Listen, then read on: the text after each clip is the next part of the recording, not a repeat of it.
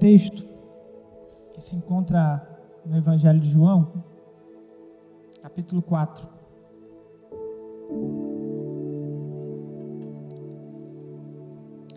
Quando Jesus soube que os fariseus tinham ouvido dizer que ele fazia e batizava mais discípulos do que João Batista, se bem que Jesus mesmo não batizava, e sim os seus discípulos, deixou a Judéia, retirando-se outra vez para a Galiléia. Então Jesus vai sair da Judéia em direção à Galiléia.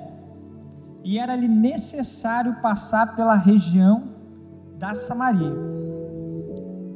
Assim Jesus chegou a uma cidade samaritana chamada Sicar, perto das terras que Jacó tinha dado a seu filho José. Ali ficava o poço de Jacó. Cansado da viagem, Jesus sentou-se junto ao poço. Era por volta do meio-dia. Nisso veio uma mulher samaritana tirar água. Jesus disse-lhe: Dê-me um pouco de água, pois os seus discípulos tinham ido à cidade comprar alimentos. Então a mulher samaritana perguntou a Jesus: Como sendo o Senhor um judeu, pede água a mim, que sou uma mulher samaritana? Ela disse isso porque os judeus não se dão com os samaritanos. Gravem isso. Jesus respondeu: Se você conhecesse o dom de Deus e quem é que está lhe pedindo água para beber, você pediria e lhe daria água viva. Ao que a mulher respondeu: O Senhor não tem balde, o poço é fundo. De onde vai conseguir essa água viva? Por acaso o Senhor é maior do que Jacó, nosso pai, que nos deu o poço, do qual ele mesmo bebeu, assim como seus filhos e o seu gado? Jesus respondeu: Quem beber desta água voltará a ter sede. Mas aquele que beber da água que eu lhe der, nunca mais terá sede.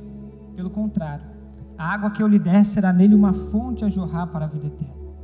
A mulher lhe disse: Senhor, quero que me dê dessa água para que eu não mais tenha sede, nem precise vir aqui buscá-la. Jesus disse: Vá, chame seu marido e volte aqui.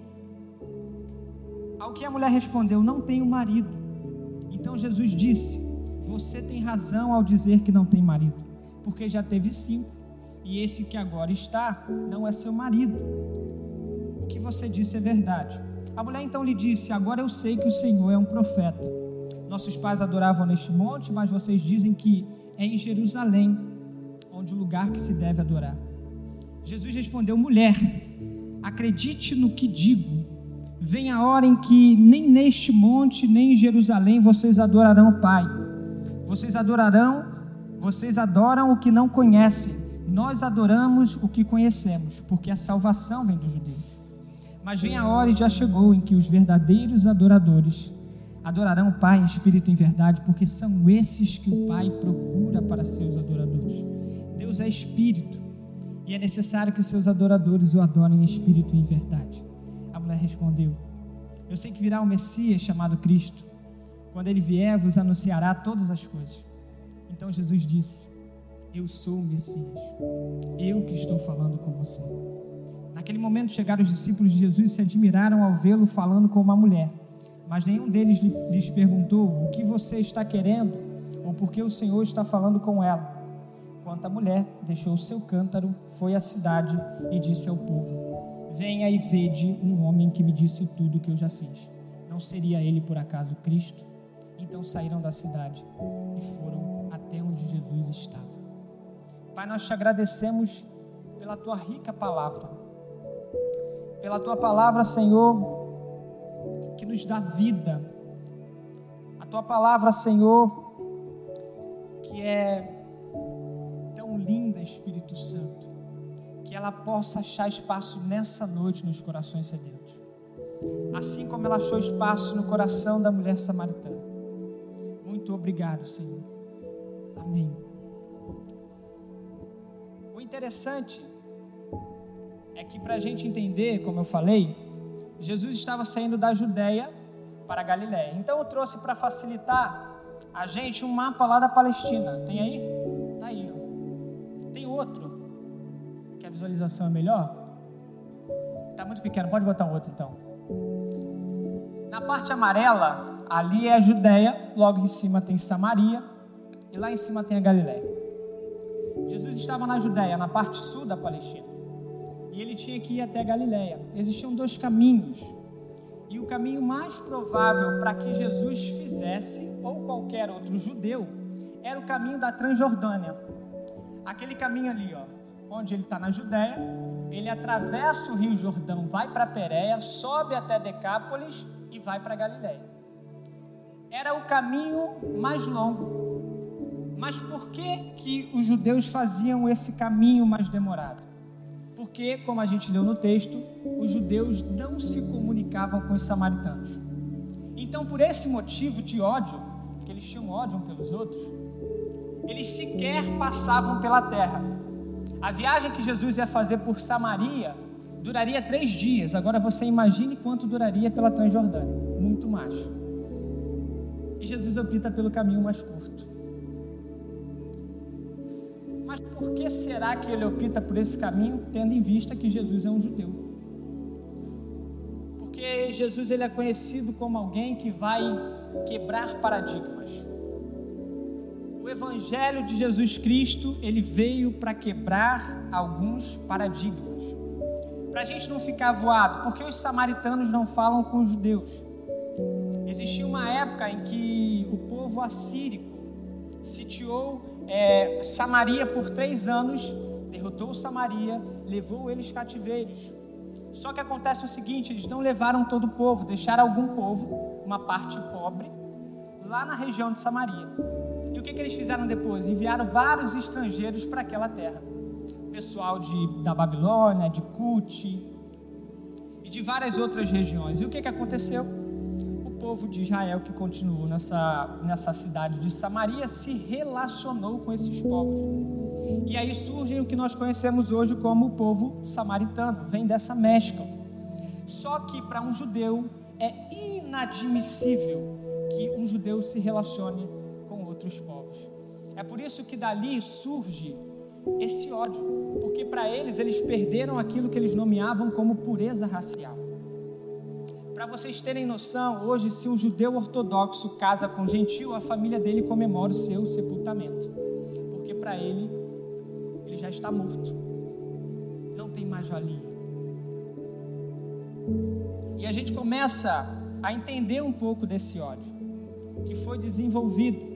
A gente verifica que Jerusalém também foi sitiada agora pelo povo babilônico, também foram levados cativos. E quando eles retornaram, qual foi a ordem que eles receberam? Reconstruam um templo. Quando eles começam a reconstruir o templo, os samaritanos vão atrás e falam: Deixa a gente ajudar. E eles falam: Nananina, vocês não têm parte nisso aqui. Vocês não são povo de Deus. Basicamente isso. E essa disputa foi acirrada por anos e anos, para vocês terem noção. Flávio Josefo diz que tem um episódio em que os samaritanos entraram no templo e derramaram ossos humanos sobre o altar. Uma grande afronta. E depois daquilo, os israelitas passaram a encerrar as suas orações amaldiçoando os samaritanos. Então entenda o tamanho do ódio. Para fazer eles tomarem aquele percurso e não o percurso que Jesus estava tomando. E a pergunta é, mesmo assim, por que Jesus escolhe esse percurso? Entramos no nosso primeiro tópico era necessário passar por Samaria.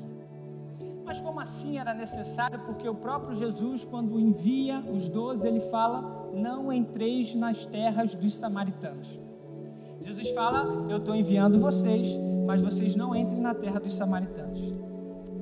Só que aquela restrição de Jesus quanto aos discípulos é porque ainda não era chegado o momento. Agora chegou. E agora Jesus estava junto com eles. Jesus então começa essa caminhada e chega até a cidade chamada Sicar. A Bíblia é bem explícita ao dizer a humanidade de Deus, porque ele se cansou, diz o texto. E ao se cansar, ele fala: Dá-me um pouco de água. Naquele momento, Jesus estava quebrando dois paradigmas. O primeiro a comunicação com os samaritanos que já foi falado. O segundo, antigamente, nenhum rabi poderia falar em público com uma mulher. Jesus quebra dois paradigmas. Sabe quantos quilômetros mais ou menos Jesus andou até Samaria? Cerca de 160, 175 quilômetros, por causa de uma alma, por causa da mulher samaritana. O texto vai dizer, no versículo 8, enquanto esse diálogo ele se desenrolava, o que, que os discípulos foram fazer? Foram comprar comida em outra aldeia. Aí você vê como já está quebrando os paradigmas de verdade, porque sequer eles pisavam, agora eles estão comprando em terra samaritana. Então vocês entendam o poder que tem o Evangelho de Jesus Cristo poder para vencer barreiras sócio socioeconômicas, barreira, barreiras de, de racismo, barreiras de, de culturas. Só esse Evangelho tem esse poder. É só o Evangelho de Jesus Cristo. Essa guerra estava próxima a chegar a um milênio. Ela aconteceu 722 a.C. Olha quanto tempo eles não se falam.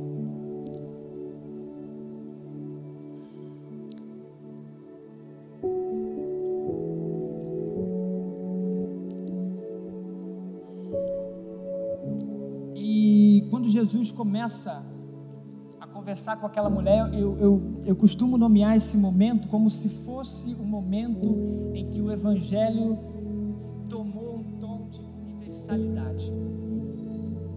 Porque aqueles que os judeus taxavam como indignos e merecedores, Jesus se apresenta para eles.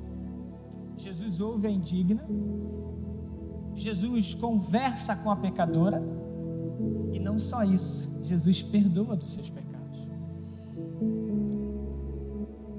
Jesus quebra um paradigma gigantesco.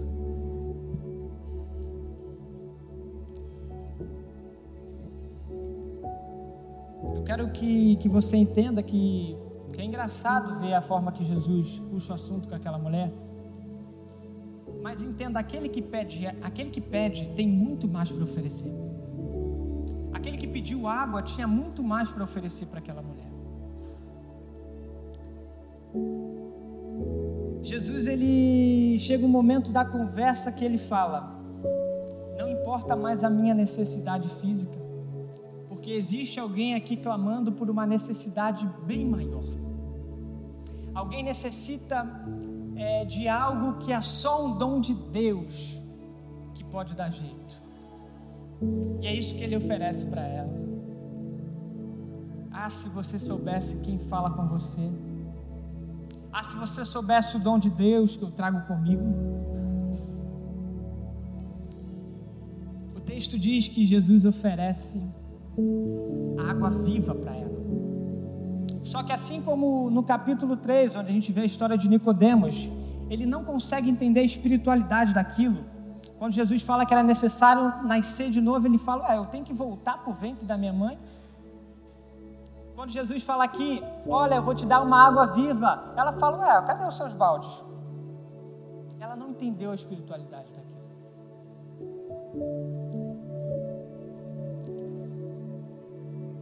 Ela precisava que os olhos delas fossem abertos. O engraçado disso é que Jesus cumpre ali que ele diz, porque tudo que ele diz ele cumpre, isso é uma grande verdade. Mas chegou naquele momento é que aquela ocasião pedia a seguinte frase: é melhor dar do que receber. E Jesus decidiu dar.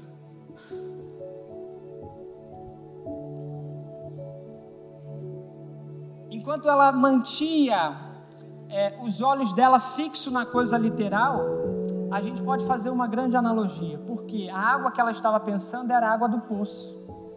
E toda vez que ela tinha sede, ela tinha que voltar, buscar água e beber. Mas Jesus oferecia agora uma água em que ela não precisaria novamente tomar água viva. Isso me remete à antiga aliança e à nova aliança.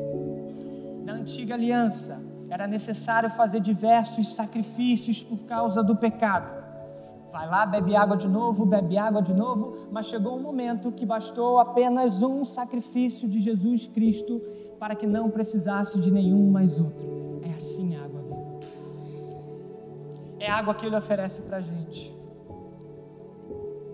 É água que cura, água que limpa, água que traz a salvação. E digo mais, essa água na minha percepção é o Espírito Santo de Deus. Coloca João 7, versículo 37 para a gente. Que diz: ora, no seu último dia, o grande dia da festa, Jesus pôs-se em pé e clamou, dizendo: Se alguém tem sede, venha a mim e beba. Quem crê em mim, como diz as Escrituras, do seu interior correrão rios de água viva. Ora, isto ele disse a respeito do Espírito que haviam de receber os que nele crescem, pois o Espírito ainda não fora dado, porque Jesus ainda não tinha sido glorificado. Então Jesus estava preenchendo, estava oferecendo aquele que tem o poder de convencimento. E já já vocês vão ver essa água viva entrando em ação nesse sentido. No sentido de abrir os olhos daquela mulher. Deixa eu dizer algo para você. Tendo base que essa água é o Espírito Santo. Por isso que Jesus fala que ela jorra dentro de nós fontes de vida eterna. Porque o Espírito Santo que é o selo. É ele que, que, que, que mostra para Deus que, olha, ele pertence a você. Quando nós somos selados no Espírito Santo, é isso que quer dizer: vocês foram comprados, vocês são propriedade de Deus. Então vocês têm direito à vida eterna. Então, o que eu quero que você entenda é que o Espírito Santo, agora em nós, atuando sobre a nossa vida, é aquele que vai atuar já já na vida dela aqui. Entenda, Paulo diz para gente: enchei-vos do Espírito. Enchei-vos do Espírito, sejam cheios do Espírito. Já falei aqui sobre a diferença entre ter o Espírito e ser cheio do Espírito. Paulo nos convida, seja cheio do Espírito Santo, até transbordar, até que transborde essas águas jorrem e alcancem outras vidas. Seja cheio do Espírito Santo de Deus.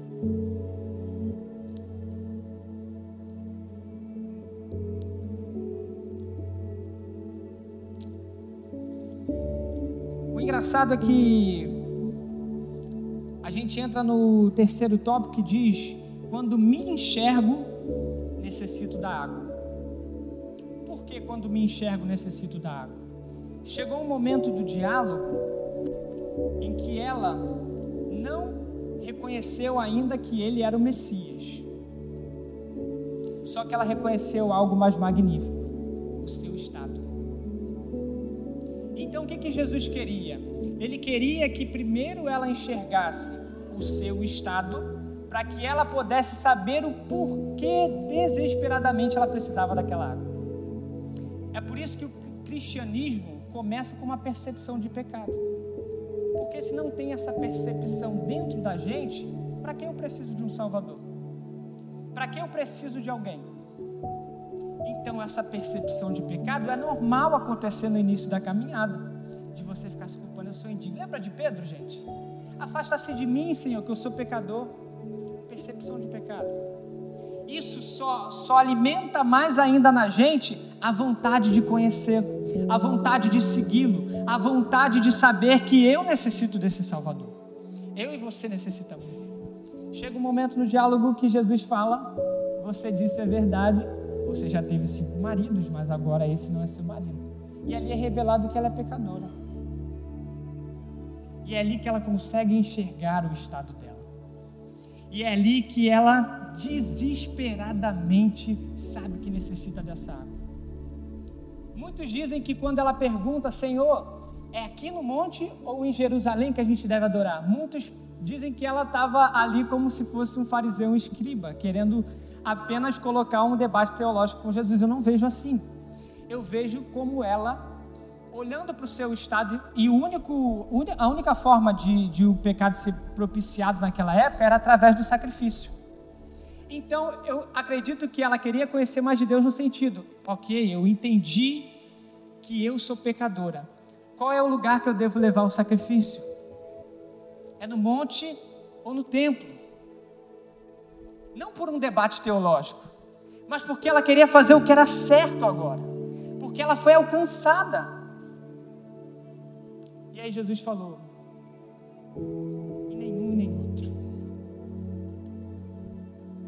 É claro que Jesus dá uma ênfase ali que a salvação vem dos judeus, até porque os samaritanos só usavam os cinco primeiros livros da Bíblia. Eles não reconheciam a Torá inteira. Então ele diz: Olha, eles sabem mais porque a salvação vem deles. Mas deixa eu te dizer uma coisa: não importa se é no monte, não importa se é no templo, não limite Deus. Deus é Espírito e Ele está em todos os lugares. É chegada a hora e a hora vem que os verdadeiros adoradores adorarão o Pai em Espírito e em verdade. Está chegando essa hora, falou para ela, Ele vai passear em todos os lugares. Por exemplo, aqui no poço você pode invocá-lo, você pode clamá-lo, você pode buscá-lo. Ali ela foi despertada. E o mais interessante é que Jesus explica essas coisas para ela sobre esse debate teológico que por muito tempo eles tiveram naquela época. E Jesus fala tudo isso, só que era muito difícil para ela entender ainda. Se ela não entendeu a questão da água, ela estava levando na forma literal. Imagine isso. Porque eles não tinham o restante daquilo que era considerado palavra de Deus. É por isso que ela vira para Jesus e fala assim: tá bom, não se preocupe, eu ouvi tudo que você falou, mas fica tranquilo que quando o Messias vir, ele vai dizer toda a verdade para a gente. Aí chega o um momento magnífico da história onde Jesus se revela para ela. Eu sou o Messias. Sou eu que falo com você.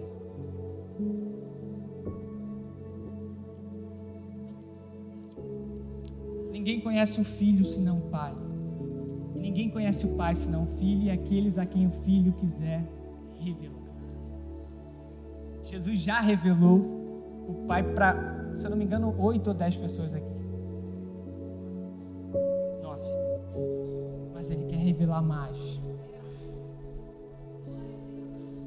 Jesus quer revelar o Pai, assim como ele revelou para aquela samaritana. E aí eu disse no início para nós que Jesus andou cerca de 170 quilômetros por uma mulher. Enganei vocês. Jesus não andou só por, por aquela mulher, porque Jesus sabia que através daquela mulher ele ganharia quase toda a Samaria. isso que eu digo para vocês. Pode colocar o próximo tópico. Jesus precisa apenas de um obediente. Verifiquem o que acontece no versículo 28. Deixou, pois, a mulher o seu cântaro e foi à cidade e disse àqueles homens. Aquela mulher, ela deixa o seu cântaro, cântaro, aquele instrumento que ela utilizava para tirar água.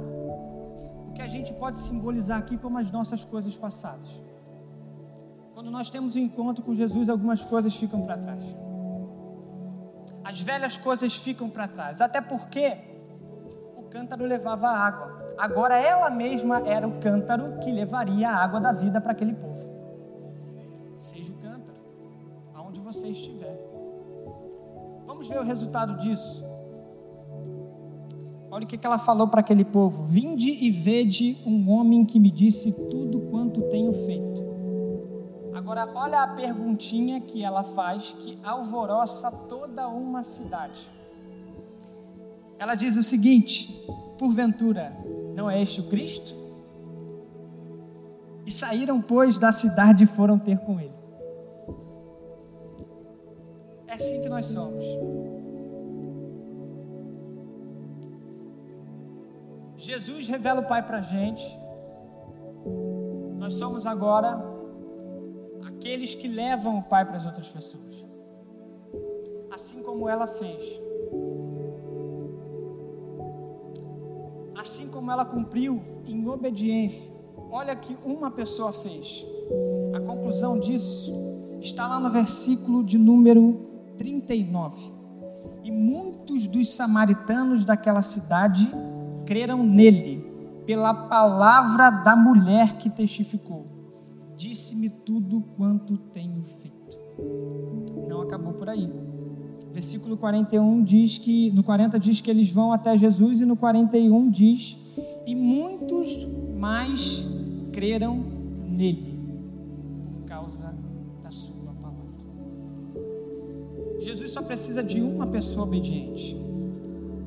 Jesus só precisa de você para alvoroçar o seu trabalho, para alvoroçar a sua família, para alvoroçar o seu bairro, para alvoroçar onde Ele te envia. Quantos estão dispostos? Quantos querem ir? Ou quantos negligenciam? De graças recebestes, de graças dê. Eu quero que nós, aqui da igreja Dunamis, sejamos reconhecidos como Paulo e Silas foram quando estavam em Tessalônica. Quando você lê Atos, capítulo 17, no versículo 5 diz o seguinte: Eles chegaram em Tessalônica, em Tessalônica e o texto diz: Mas os judeus desobedientes, movidos de inveja, tomaram consigo alguns dos homens dentre os vadios, e ajuntando o povo, alvoroçaram a cidade e, assaltando a casa, a casa de Jason, procuravam tirá-los para junto do povo. Então, os judeus foram atrás desses dois na casa de Jason.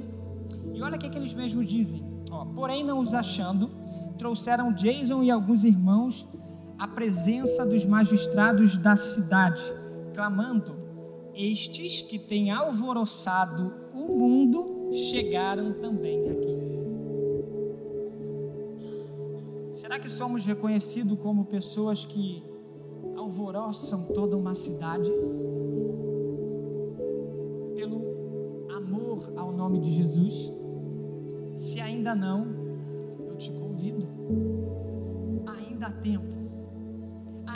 tempo. Eu já negligenciei tanto tempo. O louvor pode subir. Eu já negligenciei tanto tempo mas basta uma decisão sua para Jesus fazer o impossível através de você. Para Jesus chacoalhar toda uma comunidade ao qual você pertence. E fazer você levar o nome dele aos cativos, aos oprimidos.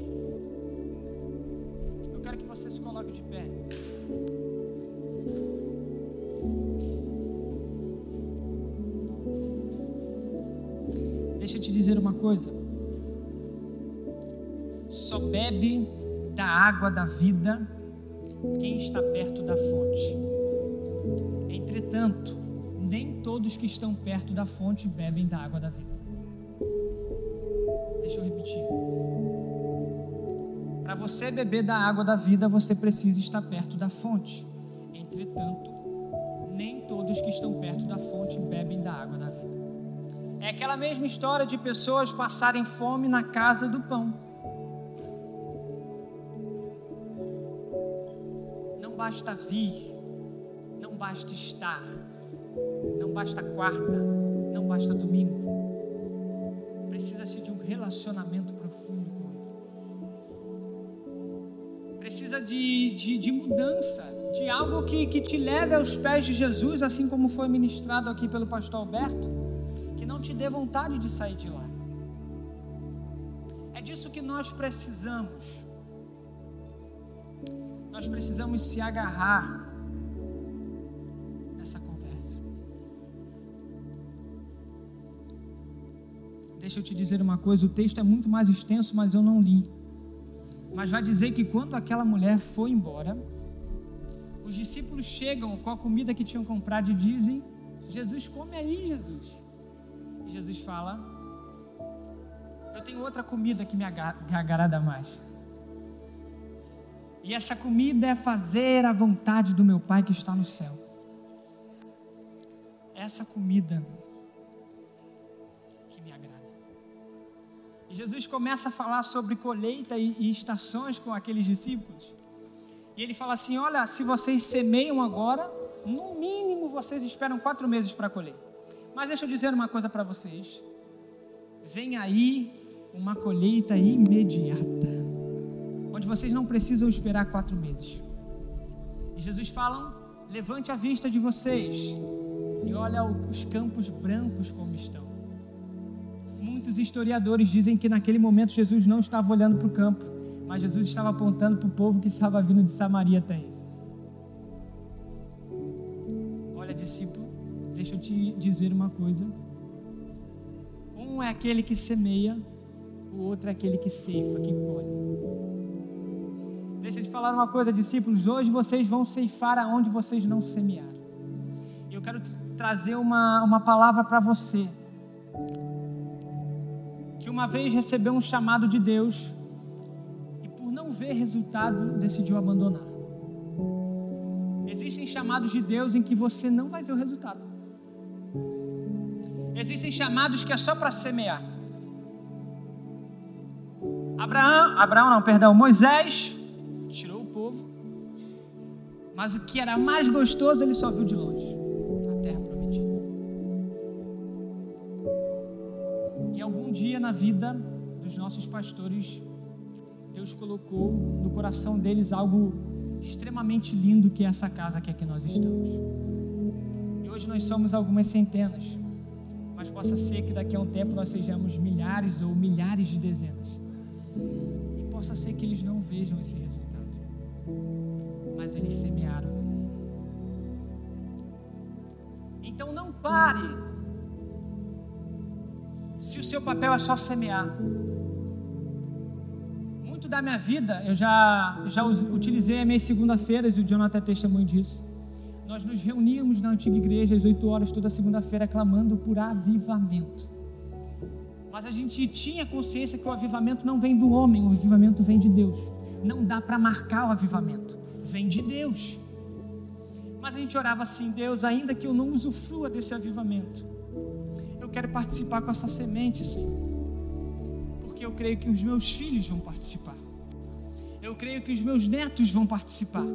Então aviva, Senhor. Outra notícia interessante, gente: o avivamento de Deus é algo repetido na Bíblia. Fiquem calmos. É algo que ele sempre fez desde, desde lá do princípio até aqui, é avivar as épocas. Porventura não vai avivar-nos também? Vai sim, mas depende da gente. quero que você somente creia, mas que você experimente também. Nós precisamos ler, nós precisamos aprender e nós precisamos aplicar.